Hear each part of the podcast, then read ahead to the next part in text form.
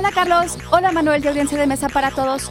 Formado en 1993 por Guy Manuel de Homem Cristo y Thomas Bongalter, el dúo francés Daft Punk ha logrado cultivar un sonido propio que los distingue de cualquier otra banda.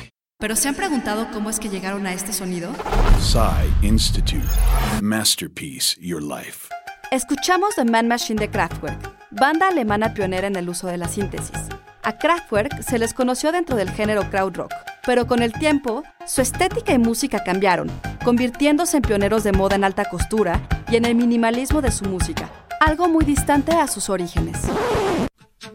En 1969, el trío alemán sintetizaba los instrumentos acústicos y hasta el video, siendo pioneros en la tecnología musical. Michael Rother, guitarrista de la banda, experimentaba con su instrumento convirtiéndose en un favorito de la época, lo que lo llevaría a formar grupos como Noi y Harmonia.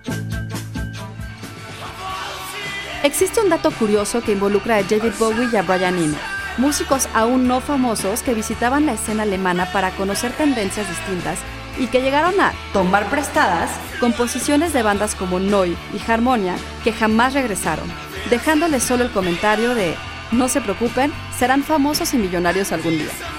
Texto por Gil Vázquez. Yo soy Ana Goyenechea y nos escuchamos en la próxima cápsula SAE.